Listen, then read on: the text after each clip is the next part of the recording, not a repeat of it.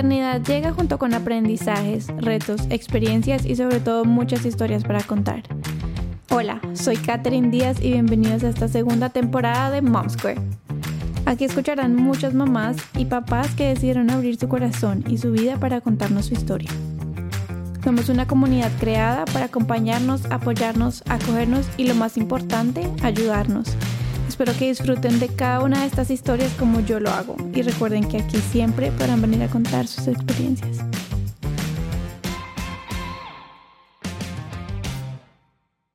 Bueno, Nati, bienvenida. Em, qué rico tenerte aquí. Gracias por, por sacar tiempo, por abrir este espacio, pues abrirnos este espacio a, a mí y a las personas que te van a escuchar em, para contar tu historia, tu corazón y tu vida, que es como lo más privado y íntimo que uno tiene. Gracias por de verdad abrirnos tu espacio. Bueno, gracias Kate por invitarme y por tenerme en cuenta para, para este espacio tan lindo que tú has creado para todas las mamás.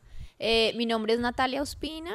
Mm, soy, estoy felizmente casada, tengo dos chiquitas, soy mamá de gemelas de cuatro años, em, tengo tres perros y eh, bueno, soy mamá foster, que estaremos hablando ahorita de eso, que es madre de acogida.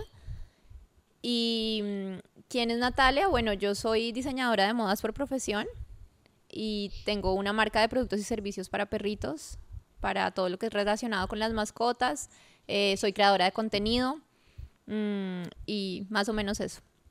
Nati, eh, bueno, yo, de hecho, yo estuve pensando como, bueno, ¿y qué título le voy a poner a esto? Porque mucha gente tal vez no conoce la palabra foster mom, o foster, sí, como que no, no la identifica mucho, em, y menos pues en español, yo creo que no, no, o esa figura tampoco como que se conoce mucho. Eh, ¿Tú le llamas mamá de acogida? ¿Le dices tú? Bueno, en realidad, pues aquí es foster mom o foster parents y eso es el término que se usa, pero para que, digamos que al traducirlo en español no tiene como una palabra exacta, entonces hay muchas traducciones que podrían llegar a ser que puede ser madre de acogida, de acogida, madre sustituta, madre temporal, pero realmente no tiene una traducción exacta. Bueno, nada, quiero que hablemos un poquito como de, tú me contabas que, que en un principio no querías ser mamá, no tenías como esa idea de voy a ser mamá, y, y hablemos un poquito de ese, de ese inicio tuyo como mamá eh, ¿cómo fue? Bueno, eh, sí, yo te contaba un poquito de eso, digamos que yo no tenía, ayer precisamente hablábamos con mi esposo de este tema y es que una cosa era como la Natalia en, en su infancia, cuando yo fui niña sí soñaba con ser mamá, sí jugaba con muñecos, todo eso, pero a raíz de muchas cosas que pasaron en mi vida eh, y el divorcio de mis papás y cosas como fuertes donde yo vi y dije, yo ya no quiero ser mamá. Entonces llegó un momento en el que para mí lo que yo creía era como, no, yo no nací para esto, yo no quiero ser mamá, ¿para qué traer hijos al mundo si el mundo está como está? Eh, al final, si los matrimonios se divorcian y los hijos terminan sufriendo, entonces yo no quiero eso para unos hijos, prefiero no traerlos. Y digamos que esa fue la idea que de alguna manera yo me creí y era lo que yo decía. Entonces ya en mi adolescencia, ya y cuando pues crecí en mi adultez, ya era no quiero ser mamá. Eh, pero fui súper radical en eso y era como, no, eso no está en mis planes, no quiero. Em, sin embargo, había algo en el fondo de mi corazón que decía, no quiero ser mamá por las situaciones y por lo que he vivido, pero sí tenía como un corazón de adopción y yo decía, pero en algún momento eh, sí quiero darle la oportunidad a un niño y digamos que adoptar un niño que por cosas de la vida o por malas decisiones de sus padres, no tiene un hogar y si quiero darle un hogar y era como, como algo interno que yo sentía, pero a la vez yo decía, bueno, pero yo no quiero ser mamá, pero si es el tema de la adopción, sí. Entonces tenía como esa dualidad. Ok, y, y quedaste embarazada. pues después de eso, cuando ya me casé, yo no me quería casar y bueno, terminé casándome y obviamente hoy soy felizmente casada y no me arrepiento. Pero cuando me casé, mi esposo sí quería hijos, pero eso lo hablamos desde un comienzo como, no, mira, yo, yo pues la verdad no sueño con eso, no sé. Y él dijo, no importa, no hay afán, yo no, no tengo afán, yo quiero tener hijos, pero no importa, no es un tema que, que tengamos que hablar ahorita. Y a medida que fue pasando el tiempo, cuando cumplimos tres años de casados, eh, yo empecé a sentir como eh, en mí como un deseo y como algo raro, que empecé como algo que yo decía, hay algo en mí está cambiando. Y por todos lados yo sentía que de alguna manera era como que uno ve eh, que otras, entonces, otras amigas quedaron embarazadas, eh, letreros, conversaciones, y obviamente la gente empieza a preguntar como cuándo van a tener un hijo, y todo esto empezó como en mi cabeza, en mi cabeza. Eh, nosotros somos muy creyentes y yo empecé a sentir como en el corazón como si Dios estuviera diciendo como ya es el tiempo para que tengan hijos. Eh, fue un tema súper insistente y llegó un momento en que lo hablamos con mi esposo y aunque yo todavía tenía muchas dudas, la verdad es que fue algo que yo creo que dentro de mí como que cambió y se activó y yo dije como, bueno, está bien, voy a, voy a, voy a hacerlo, eh, démonos la oportunidad de tener un hijo, pero en mi mente era como solo un hijo. O sea, démonos la oportunidad, ensayemos solo un hijo y ya, eh, como, no, como que cómo no lo voy a hacer si estoy súper bien con mi esposo, nos amamos.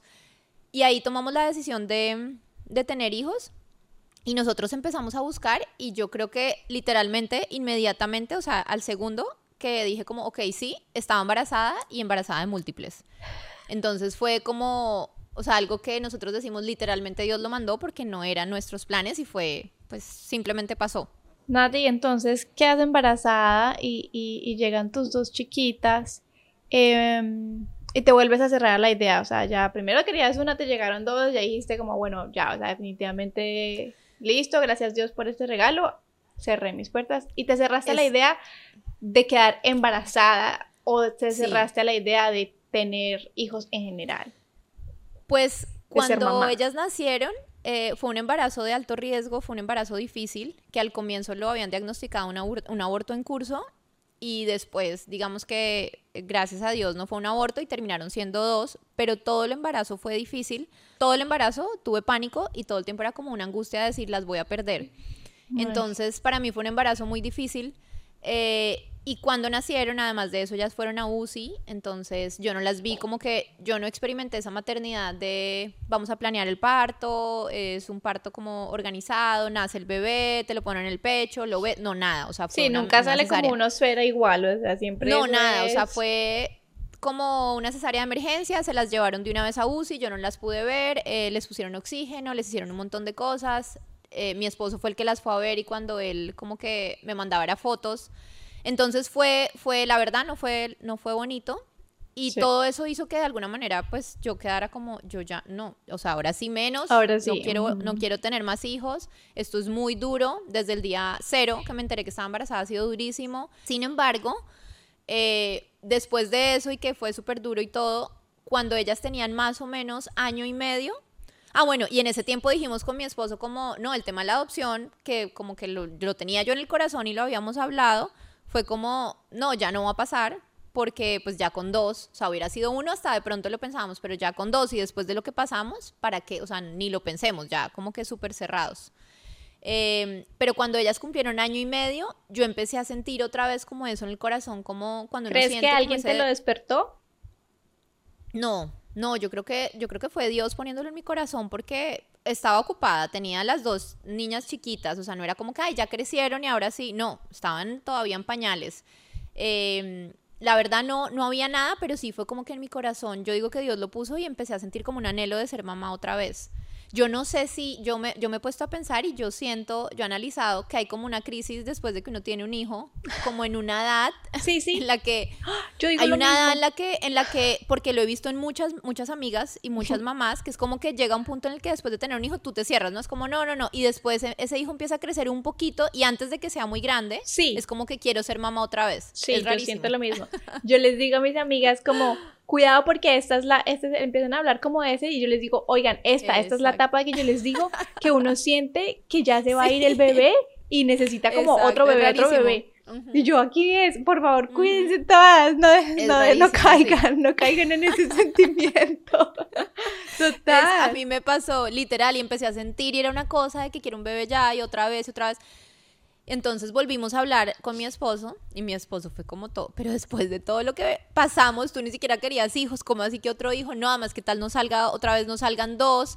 Em, no, o sea, como que dijimos no. Y bueno, fue un tema que hablamos, hablamos mucho y nosotros pues como que buscamos a Dios y la dirección de Dios y le dijimos, bueno Dios, ¿qué, qué es lo que tú como que crees que es lo mejor para nosotros, que debemos hacer? Y en ese tiempo sentimos los, los dos paz en, en no no tener más hijos biológicos. Eh, fue una decisión, digamos que lo hablamos, lo pensamos, no fue como de la noche a la mañana. y dijimos definitivamente el tema de tener hijos biológicos ya sentimos que lo cerramos, que Dios fue muy bueno y mandándonos dos al tiempo y que ya estamos completos y de verdad sentíamos como esa paz, esa tranquilidad, entonces mi esposo pues tomamos la decisión que él se operara y dijimos ya, no queremos como que de pronto, ay, tomamos la decisión, pero después quedamos embarazados, no. Entonces decidimos eso y dijimos, ok, si van a venir más hijos, uno o de pronto más, no sabemos, pero tiene que ser a través de la adopción. Entonces ahí fue cuando ellas tenían un año y medio que tomamos ya la decisión como decir, ok, este es el camino que queremos para nuestro siguiente hijo. Y ahí estabas en Colombia tú y, y ambos dicen como listo, tomemos la decisión y empecemos en Colombia. Aún no sabías si te ibas a ir a Estados Unidos o no.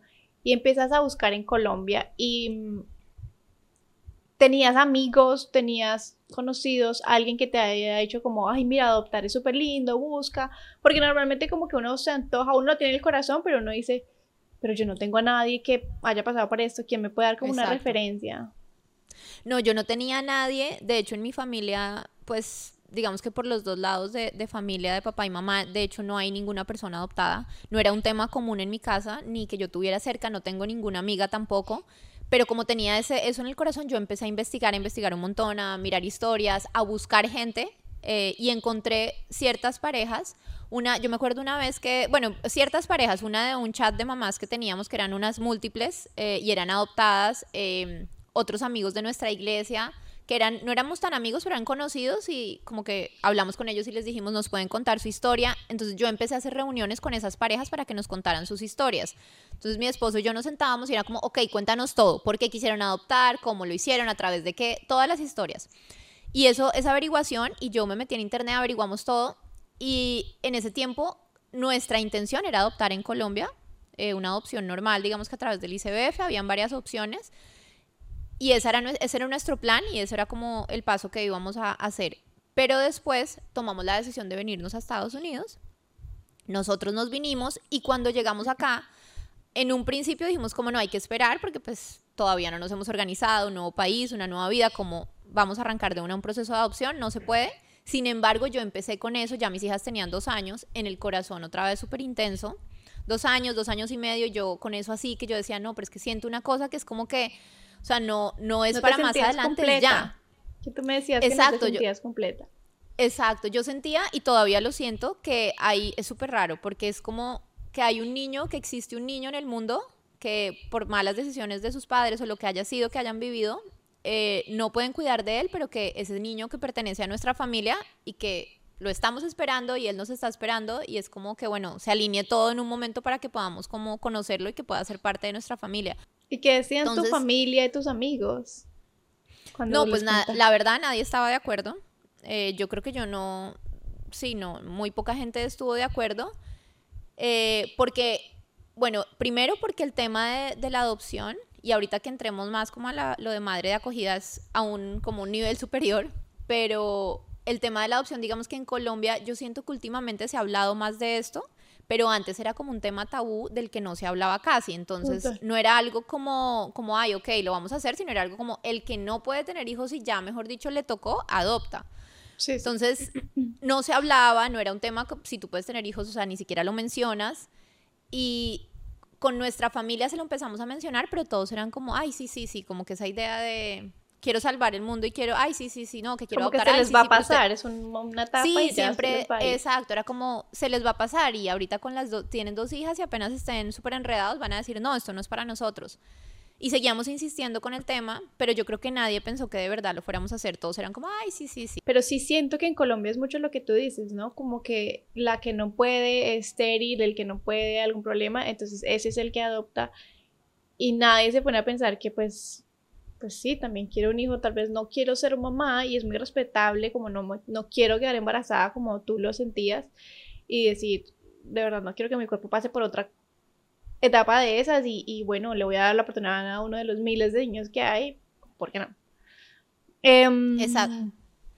Nati, y, tenías como un, concepto o un eh, como idea en la cabeza de quiero que el niño o niña que venga sea de esta, de esta forma, de esta edad, de, de, de esta raza, de eso, cuando tú pensabas en Colombia como voy a adoptar, porque en Colombia tú querías adoptar, no querías ser foster, porque o si querías ser No lo conocía, no, yo quería adoptar, o sea, ese siempre fue como el, el fin.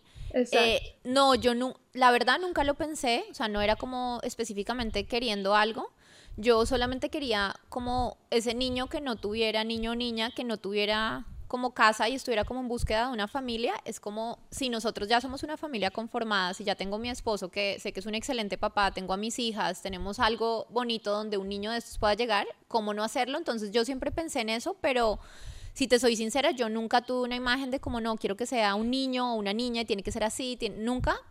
Si pensábamos era en que fuera menor que nuestras hijas. Eh, en ese tiempo pues tocaba, digamos que un bebé nuestras hijas ya tenían dos años y medio más o menos, entonces sí decíamos, es, tiene que ser menor para que nuestras hijas sean como, que no se vayan a sentir como de pronto amenazadas ni nada, que llegó alguien como a, a, mandar o lo que fuera, sino como que llegó un bebé o alguien más pequeño al que podemos cuidar, proteger, enseñar. Entonces solamente pensábamos en que fuera menor, pero no teníamos como... ¿Alguna vez pensaste en tener como... Me dices que tú te buscabas por muchas partes, amigos y conocidos. ¿Pensaron en tener como una como una asesoría o el ICBF te prestaba alguna asesoría como, eh, no sé, psicológica para los niños, para la familia, como esto es lo que va a pasar en tu casa, cómo te podemos asesorar un poquito sobre lo que va a pasar en el, en el momento que tú adoptes? Pues digamos que en Colombia como el, fue tan corto el tiempo cuando estábamos haciendo esa búsqueda, realmente no, pero acá en Estados Unidos sí hicimos 80 mil averiguaciones, mi esposo llamó a todos los sitios posibles de adopción, eh, escribió mil correos, hicimos todo, que de hecho fue muy chistoso porque en un principio, pues obviamente uno en su ignorancia, mi esposo recuerdo que escribió un correo como, como diciendo todo lo que nosotros queríamos, como mira, no sé qué, y nos devolvieron un correo como diciendo como pues más o menos tengan un hijo. O sea, eso que ustedes están pidiendo como que no existe. Y era nuestra ignorancia porque a ti ahí te dan como cosas que dice, no sé, eh, que tú estarías de acuerdo o no. Entonces es como discapacidad, eh, no sé qué, o sea, varias cosas que de pronto en nuestra ignorancia en ese tiempo no entendíamos, eh, pues quitamos como todos los chulitos y al final era como un niño pues más o menos perfecto y fue muy chistoso, nos reímos y nos acordamos siempre de eso porque fue, la respuesta fue toda como esos niños no... Como catálogo, como bueno, quiero este. Sí, fue como pues, ustedes creen que... y bueno, ahí como que en todo ese proceso empezamos a averiguar muchísimo y nos dimos cuenta que la adopción no era tan fácil, por lo menos desde Estados Unidos hacia, hacia Colombia. Ahora sí, em, hablemos de, de, del proceso como tal. Entonces, listo, llegaron a Estados Unidos y dijeron, bueno, porque igual llegaste como con ese sin sabor, como ese me trae algo, quería terminarlo y ya llegaste a Estados Unidos diciendo, aquí sí lo voy a hacer, me imagino, ¿no? Exacto. Como si no lo pude hacer allá, aquí sí lo voy a hacer. Y llegas y averiguas en dónde, en dónde averiguas, eh, cómo llegas a ver qué requisitos o qué condiciones eh, Empezamos a averiguar por internet, fue lo primero, como mirando y llamando. Mi esposo es súper hablador y él llama a todas partes, entonces cualquier número que veía llamaba. Estoy averiguando y le decía, no, aquí no es, llame a tal sitio y llamaba a otro sitio y escribía mil correos. Pero en el camino encontramos, conocimos eh, personas acá que habían adoptado y otras que habían hecho foster, que ahí fue donde conocimos el tema de ser como madre de acogida.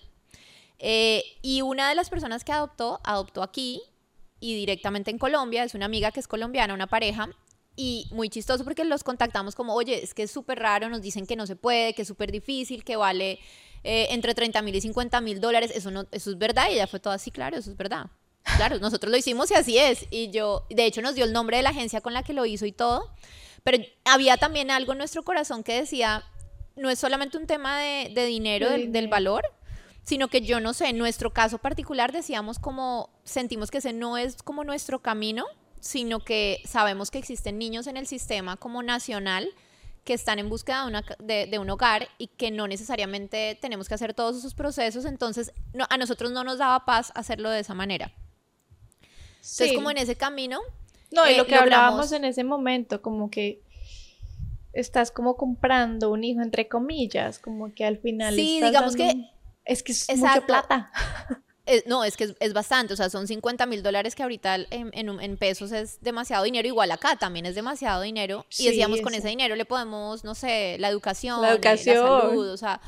Entonces, yo sé que esos trámites, claro, son trámites legales que toman tiempo y claro, yo estoy de acuerdo con que, haya un valor, pero me parece un valor bastante grande y siento que ponen pues una agencia aquí que se contacte con otra agencia allá que se contacte con el ICBF, hay demasiados intermediarios y me parece un tema difícil cuando en el lugar en el que estás hay, hay niños de adopción nacional, entonces también ahí como que cambiamos eso y dijimos, ok, ya la adopción internacional no, y dijimos, si Dios nos trajo a este lugar, seguramente es porque nuestro hijo está en este lugar y vamos a hacer una adopción local, o sea, nacional, y no vamos a pensar en otros estados, en otros países, no, vamos a hacerlo aquí y aquí es donde nos trajo. Y en ese camino de esas encontramos dos personas, dos parejas que habían hecho foster y una de ellas no adoptó, o la otra pareja sí adoptó y adoptó dos niños. Porque aquí en este país, en Colombia, no se puede. Aquí cuando tú eres foster hay varios caminos, pero tú tienes la opción de adoptar a, a uno de esos niños que que llega a tu casa y que digamos que su proceso legal finalmente los derechos de paternidad se terminan y está la opción, si tú lo deseas, de adoptarlo. Obviamente son, son un montón de trámites, pero se puede. En Colombia, las mamás, como las madres sustitutas o, o hogares de acogida, tienen a los niños un tiempo, pero no tienen la opción de adoptar porque allá hay una ley que dice que cuando tú vas a adoptar, tú no tienes opción de escoger el hijo que adoptas. Y que si estando en, en hogar sustituto tú escoges a ese hijo, eso legalmente no se puede. Entonces tú puedes ser madre de acogida en Colombia, pero si quieres adoptar tienes que hacer un proceso aparte para adopción y ellos escogen el hijo por ti. Nati, y, eh, y encuentras esta institución para ser foster y, y qué son los requisitos que te dicen como, bueno, necesitamos que tengas esto, puedes tener hijos, no puedes tener hijos, perros, eh, no sé, tienes que vivir en ciertas partes, o qué requisitos te decían te pedían. Bueno, cuando, cuando encontramos esto, en un principio con mi esposo dijimos, no, nosotros no queremos hacer acogida porque pues existe la posibilidad de que los niños llegan y se van. Entonces decíamos, nos parece como muy fuerte para nuestras hijas, emocionalmente, para todos. Y decíamos, no, sin embargo, en, la, en toda la averiguación fue como, es el único camino que hay. O sea, si tú quieres adoptar un hijo que sea, además ahí hay un punto y es que nosotros queríamos un hijo menor que nuestras hijas y nuestras hijas cuando empezamos tenían tres años.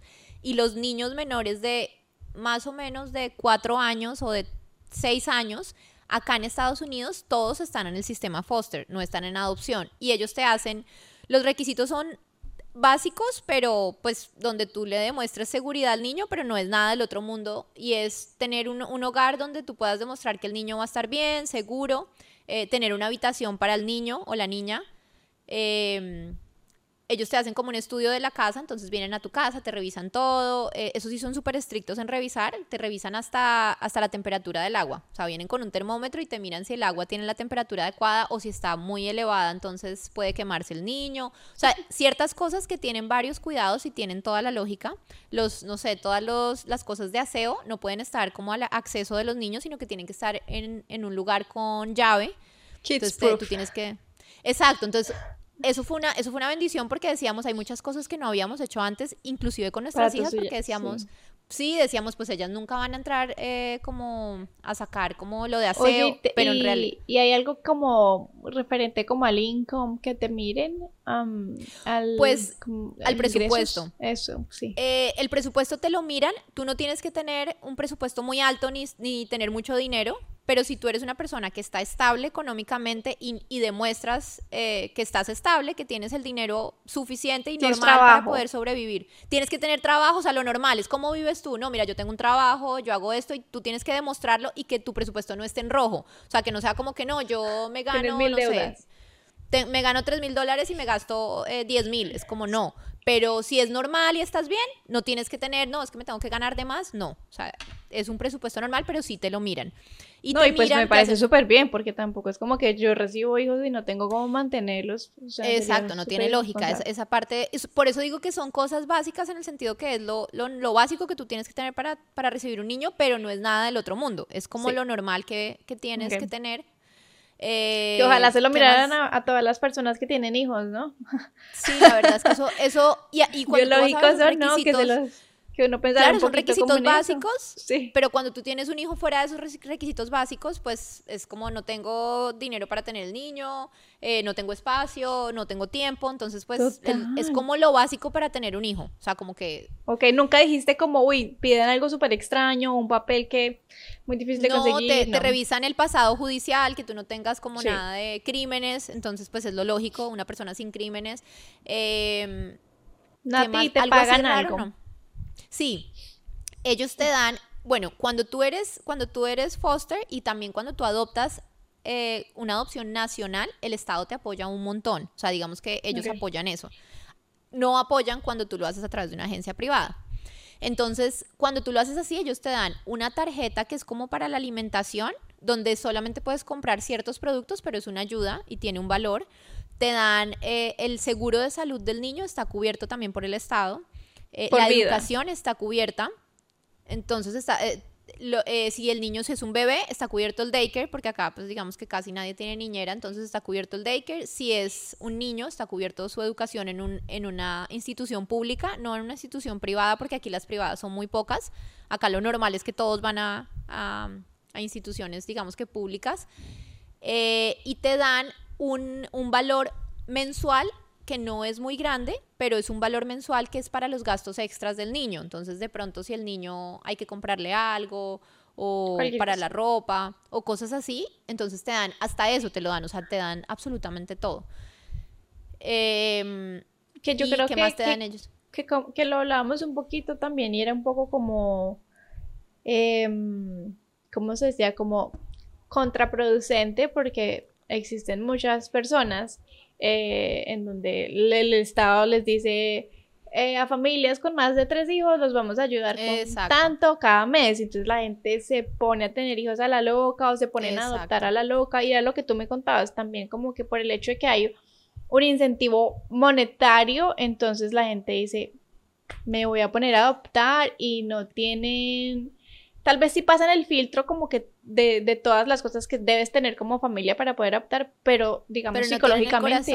Exacto no, no están preparados como familia para de verdad tener otro más. Pasa mucho, pasa mucho. Aquí en Estados Unidos inclusive hay documentales y todo del sistema foster y dicen que hay algo aquí que dice que el sistema está roto. Y, la verdad sí, digamos que existen muchas familias, como dices tú, o personas que hacen todos estos requisitos y tienen varios niños, no solamente uno, sino juntan tres, cuatro, no tengo ni idea, solamente por el dinero que les dan y lo hacen como un negocio y terminan abusándolos, eh, maltratándolos. De hecho, cuando nosotros entramos a conocer esto, que en un principio fue pensando solo en la adopción, eso fue cambiando porque cuando entendimos y empezamos a conocer cómo funcionaba esto y por qué los niños entraban al sistema y qué pasaba cuando llegaban a otros hogares que no lo hacían de verdad de corazón, sino por plata, ahí, ahí fue cuando nuestro corazón cambió, el de mi esposo y el mío, porque yo decía, si estos niños no llegan a mi casa y llegan a un hogar donde los van a usar, o sea, ¿cómo no voy a abrir yo mi casa para recibir a un niño que lo necesita y que en vez de estar eh, en un hogar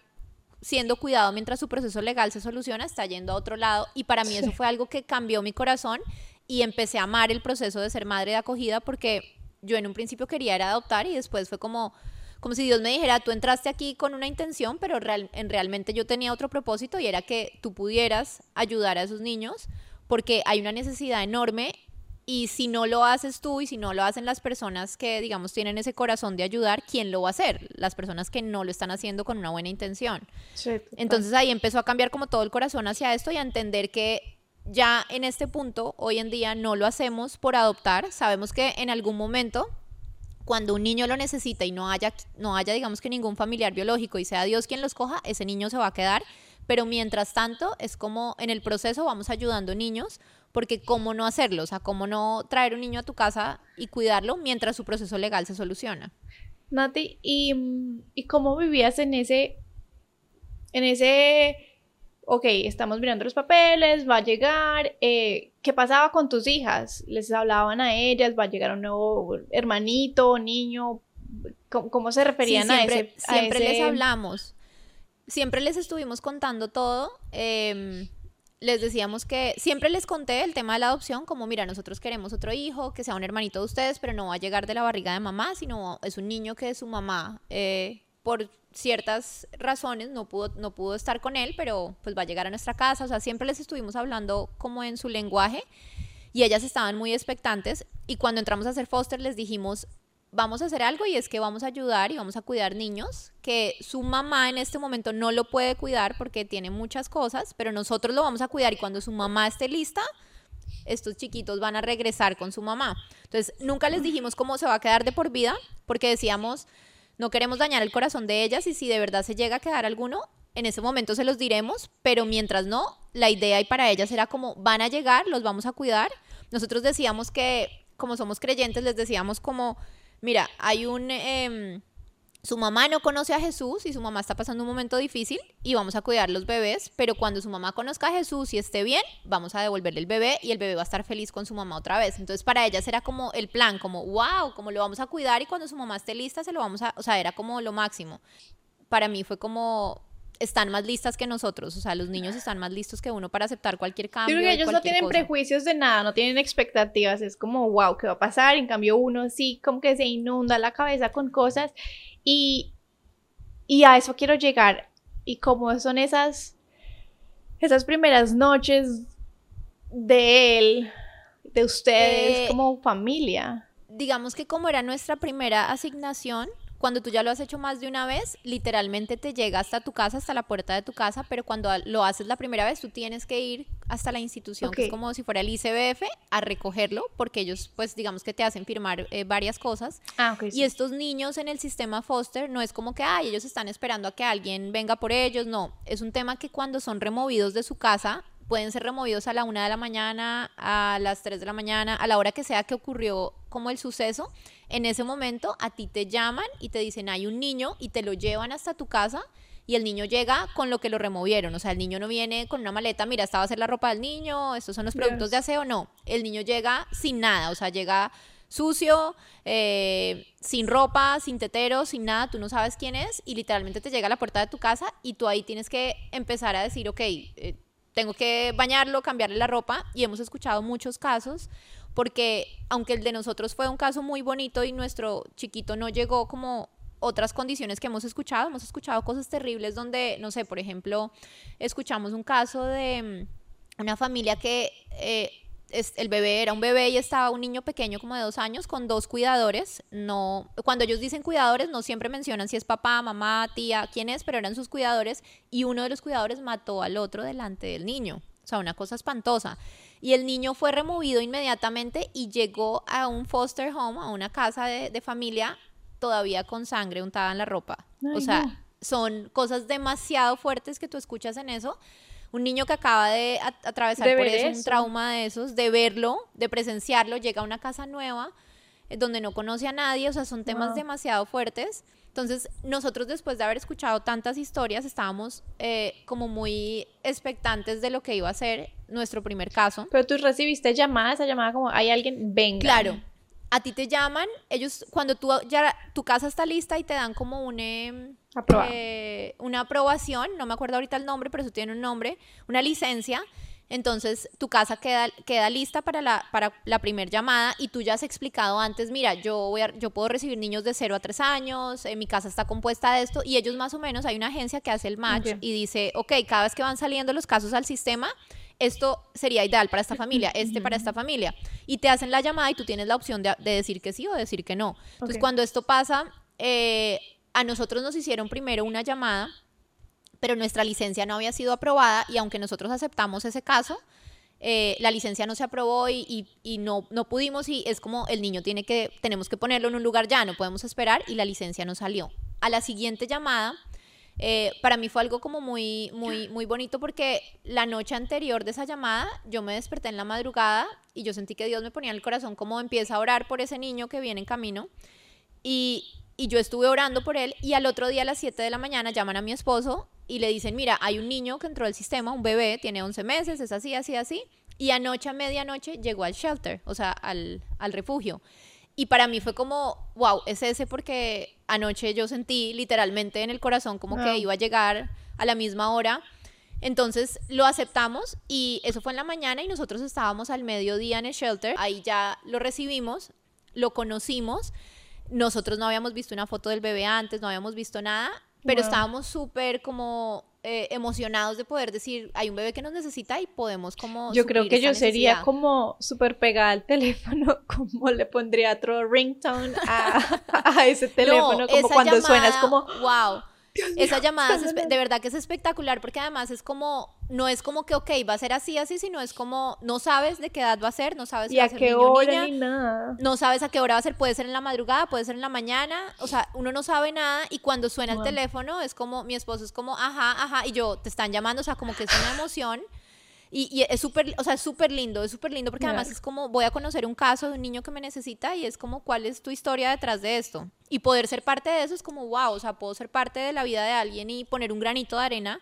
No puedo salvar el mundo entero, pero sí puedo cambiar la vida de alguien. Entonces es, Nati, y te Dicen, te dicen su nombre te dicen todo. Ellos te dicen, te muestran un folder donde está el nombre, la edad, toda su historia, el nombre de los papás, eh, sus temas de salud. O sea, en una carpeta que está toda la información del niño, si ha sido removido en, momentos anteriores de su vida, si estuvo en otra casa. O sea, te cuentan todo. Y tú ya empiezas a ser parte de su historia porque ya pues, conoces. Y tú en ese momento ya has dicho que sí, o sea, si por alguna razón en esa llamada tú llegas allá y te dicen como, mira, el niño, no sé, tiene una alergia terrible o es asmático o tiene una enfermedad X, descubrimos porque se lo acabamos de quitar en esa situación y descubrimos que el niño tiene esta enfermedad, sí. igual te toca cogerlo. Digamos que cuando te llaman, a ti te dicen eh, cosas generales y te dicen, tiene esto, eso, tú puedes hacer preguntas y, tú, y te dicen, puedes decir que sí o puedes decir que no. A veces te dicen, ok, colguemos, habla con tu esposa y te vuelvo a llamar. Pero necesito la llamada en dos minutos, no es como que me llamas más tarde, no. Va a pensarlo en el día y te aviso, Claro, tú ahí puedes decir sí o puedes decir no. Y cuando tú dices sí o no, cuando tú dices sí, ya es sí. O sea, si tú ya aceptaste con lo que venga, es con lo que va a venir.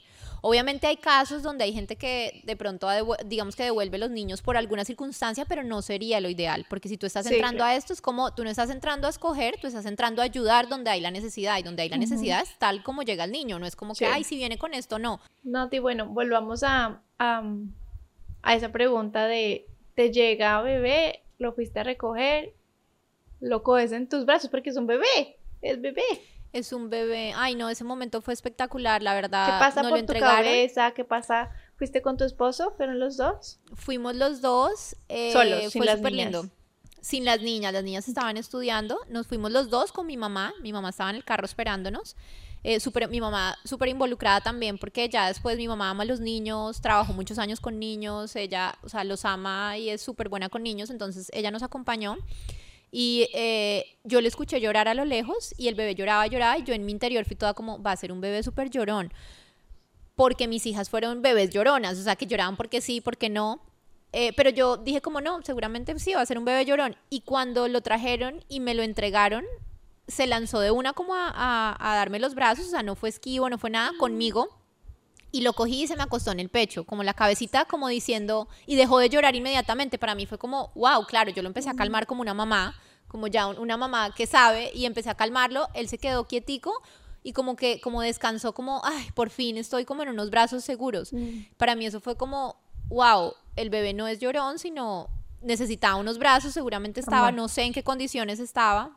Eh, y mi esposo lo fue, lo, lo obviamente lo, lo, abrazó y todo. El bebé era un poco esquivo con mi esposo y con los hombres, ya después nos, nos empezamos a dar cuenta. Lo llevamos a nuestra casa eh, y él como si hubiera, o sea, como si hubiera vivido siempre con nosotros, sonreía todo el tiempo, con mi mamá eh, les tiraba los brazos, o sea, él, él, necesitaba era amor. O sea, mm. una vez le dimos amor desde ese primer momento, eso era lo, eso era lo que él necesitaba, no necesitaba más.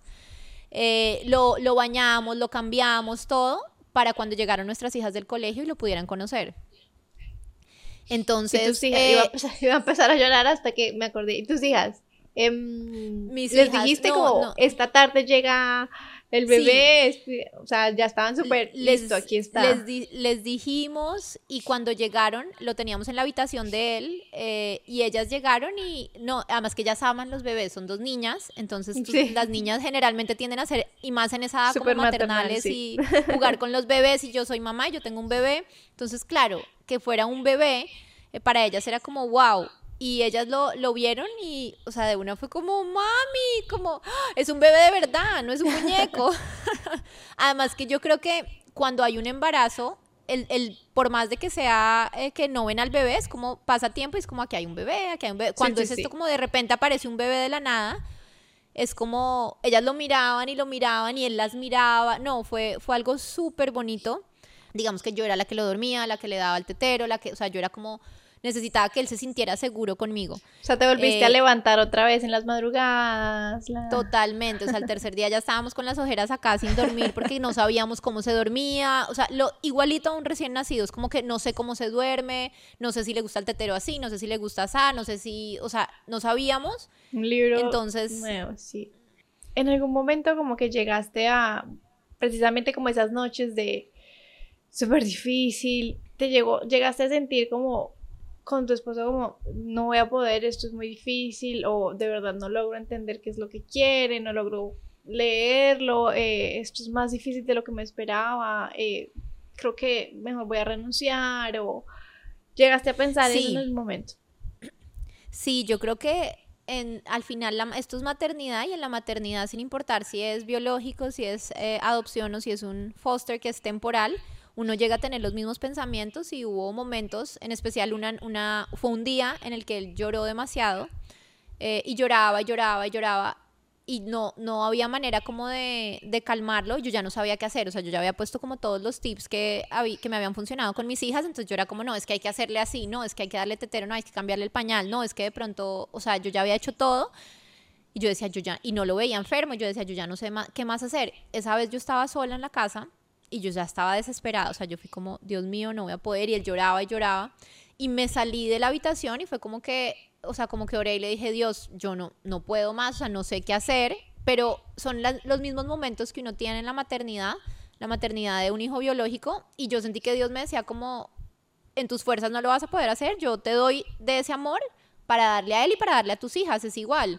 Entonces entré y entré como con una mente y un corazón diferente y empecé solo a amarlo. O sea, empecé a cantarle, a él cantarle era como, y bueno, los niños que han atravesado por episodios de trauma, cantarles y como algo que les genere paz, les ayuda muchísimo y yo le cantaba y ahí mismo se calmó, y creo que empecé a descubrir como su lenguaje, como ese lenguaje de amor y a entender cómo manejarlo.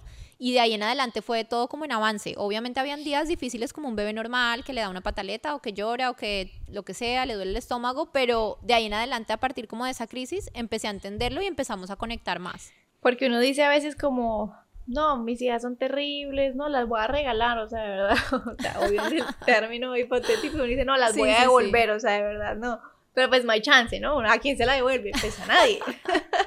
Pero en este caso uno dice como, de verdad, si no me siento, sí tienes la posibilidad de decirle a alguien, hey, cógelo porque no fui capaz. Claro, claro, existe la posibilidad, que no es lo ideal, pero existe. Sin embargo, yo, yo soy como... O sea, que eso facilita las cosas porque no, eh, los hijos te hacen, te hacen ese challenge de no hay de otra o lo haces no hay de otra, exacto. Y con esto Pero en esto uno, digamos que existe la posibilidad, sin embargo, yo le meto mucho como el corazón a las cosas y soy de las que es como que si me metí, me metí. O sea, por eso me, me cuesta y lo pienso y digo, que sí lo voy a hacer.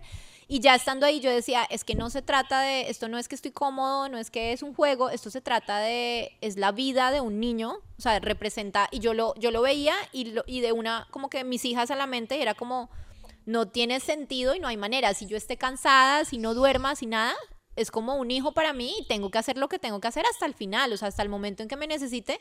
Entonces nunca pasó por, por mi cabeza decir, no, lo voy a devolver. No, yo decía, estoy en esto y hasta el final, o sea, aquí estoy. Y además yo ya sabía, yo creo que el hecho de ser una mamá antes, tú ya sabes por lo que vas a tener que atravesar y eso hace que las cosas sean más fáciles. y tal vez pasa un poquito también como que lo relaciono así, no sea eh, o sea, así mucha gente lo puede ver como eso no tiene nada que ver, em, pero te lo digo a ti porque siento que también tenemos eso en común y son los animales. Y yo siento que así como cuando tú compras un perro o lo adoptas o te lo regalan, siempre tienes la posibilidad de sacarlo de tu casa, obvio, siempre existe la posibilidad, no, pues a los hijos, hay gente que lo hace, pero pues no.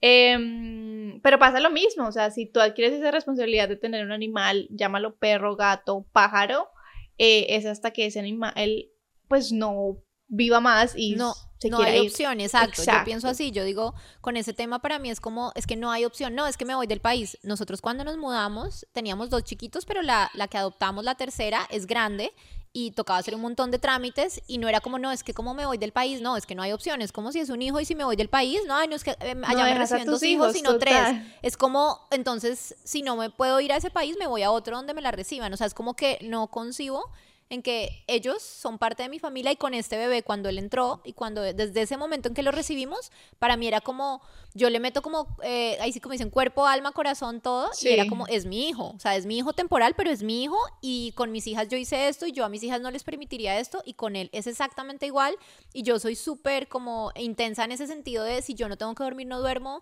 si yo tengo que mejor dicho, hacer lo que tenga que hacer, lo hago y así fue con él. O sea, hasta el final, el día que lloraba, el día que estaba cansado, eh, lo que fuera, yo siempre lo hice, o sea, súper metida. Nati, ¿qué pasa en tu corazón de mamá? De, mm, no sé, bueno, como no tuviste, tuviste dos seguidas, amaste por igual. Muchas mamás que tienen dos dicen como, como voy a amar a otro hijo, muy difícil, y después sale el segundo y es como el amor es increíble, se multiplica, el corazón se expande, bla. Em, pero él no nació de ti, no, no, no, no tuviste ese tiempo de como enamorarte, digo yo, de, de verlo crecer, sino simplemente te lo entregaron.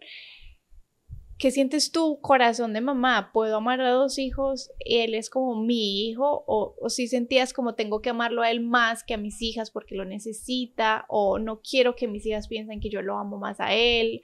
¿O qué sentía tu corazón de mamá? Bueno, yo pienso que, y, lo, y lo, lo, comprobé con este bebé, y es que eh, con mis hijas yo no tuve el embarazo de como me enamoro durante el embarazo y lo romantizo y después nacen y wow, claro, eran mis hijas esperadas, ¿no? Fue un embarazo de alto riesgo en donde yo como que decía, no me quiero involucrar, no me quiero ilusionar por si las pierdo.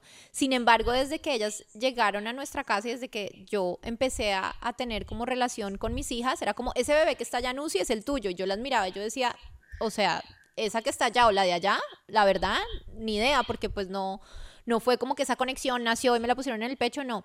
Y eso me hizo a mí entender que desde que yo tomé la decisión de amar a mis hijas y empezar a tener una relación con ellas y, a tener esa conexión que formamos de madre e hija, desde ahí empezó a crecer ese amor que iba en aumento. Y con este bebé fue exactamente igual. Él no nació de mí, pero desde el momento en que me lo entregaron, yo tomé la decisión de amarlo y yo dije, este es el que me tocó y es el que voy a amar y empecé a, tener esa, o sea, voluntariamente e intencionalmente a decir, vamos a, vamos a crear este vínculo, esta relación, y eso hizo que ese amor empezara a crecer y llegó un momento en que yo decía, es posible amar un hijo que no nació de ti, porque al final el hecho de que haya nacido de ti o no, sí, es un proceso, digamos, que, que, que sucede, pero cuando tú decides amar, tú lo decides amar y es la relación, el tiempo que pasan juntos, la conexión y todo lo que uno hace como mamá, de mamá hacia el hijo y del hijo hacia la mamá, lo que forma ese vínculo y lo que hace que nazca ese amor de madre hacia hijo. Y ahora cuéntame eso, ya que lo nombras.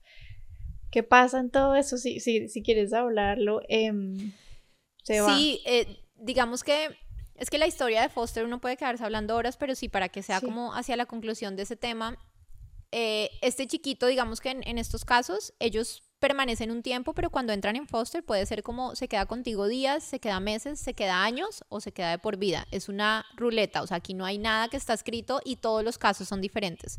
En el caso de él, como iba avanzando el caso, por algún momento yo llegué a pensar en que se iba a quedar por, por muchas situaciones y yo decía, lo más probable es que él se quede definitivamente con nosotros para siempre. Eh, la idea en foster siempre es que si es posible, sus papás se recuperen y lo puedan tener de regreso, que sería lo ideal, que sus hijos siempre estén con sus papás. Sin embargo, cuando los papás no avanzan hacia lo que el Estado les está pidiendo, llega un punto en que cuando ven que los papás no lo cumplieron y representa un riesgo para la vida del niño, terminan los derechos de paternidad. Y cuando en el caso de él, eh, el caso empezó a cambiar, no específicamente hacia su mamá, sino un familiar, eh, digamos que tiene la prioridad antes que nosotros, entró y apareció diciendo que quería eh, recibir al bebé, ahí para mí fue como, como, wow, todo esto que hemos construido y todo lo que hemos vivido es probable que se acabe y fue súper difícil. O sea, yo nunca lo había vivido, yo pues la verdad no, nunca había perdido un hijo, nunca había, nunca había perdido a nadie, creo yo. Eh, y fue súper difícil como saber que llegaba ese tiempo y cuando ya se tomó la decisión y nos, nos informaron la decisión de que el bebé se iba a ir, fue un tema súper difícil. O sea, tuve que vivir un duelo, como perder a un hijo. Lo lloré, lo sufrí. Eh, a mí fue a la que más duro me dio. Pero, pero también, gracias a Dios, se fue en ese tiempo porque yo recuerdo que, que yo le decía a Dios como, Dios, si Él no se va a quedar para siempre, yo te pido que te lo lleves ya, porque si se queda más tiempo, yo sé que va a ser más doloroso. Y la verdad, así fue. O sea, dicho y hecho, yo lo dije y al poquito tiempo se estaba yendo. Y yo sé que también fue Dios protegiendo mi corazón, como diciendo, ahorita es duro, pero más adelante va a ser más difícil. Entonces. Eh, y también te lo quitan a ti, así es como no, y al otro día, chao, entrégalo. Bueno, la verdad es que a él, a él puntualmente, cuando yo lo fui a entregar, él siempre me miraba como. Eh, él, era, él era muy temeroso. Entonces había desarrollado como esa confianza y ese vínculo conmigo y con mi esposo. Entonces él confiaba en nosotros, pero 100%. Era como, o sea, esta es mi casa y nadie me diga que no. Entonces cuando lo fuimos a entregar, yo no fui capaz como de, entregarlo directamente porque yo dije, no, si yo lo entrego, o sea, él va, es como cuando uno lo deja en el jardín, va a llorar, va... Yo decía, yo no quiero como generarle un trauma más del que ya tiene. Y nosotros lo que hicimos en nuestro caso es que lo dejamos en la visita. Él, tiene, él tenía, ellos normalmente tienen visitas con la familia biológica. Entonces lo dejamos en la visita eh, y él entró como siempre entraba a su visita y siempre nos miraba como, está bien, y uno como, sí, este es el lugar al que tú vienes siempre, y nosotros no lo recogimos, lo recogió la persona que lo iba a tener, porque yo dije, yo no soy capaz de, de como de hacer ese momento y entregarlo, sino que él sepa que entra lo que siempre entra regularmente, semanalmente, y que cuando salga tenga otra persona que lo reciba y que no nos vea a nosotros, porque unos días antes de eso habíamos intentado hacer como una transición de, de que se empezara a ver con la nueva persona y él lloró de todo, era como no, o sea, como que me miraba a mí, como no me dejes, y yo dije, no, yo no soy capaz de hacer esto el último día porque em, fue súper doloroso, sí, fue súper doloroso, sin embargo, en medio de todo este proceso, eh, yo decía, es un, es un duelo con un propósito.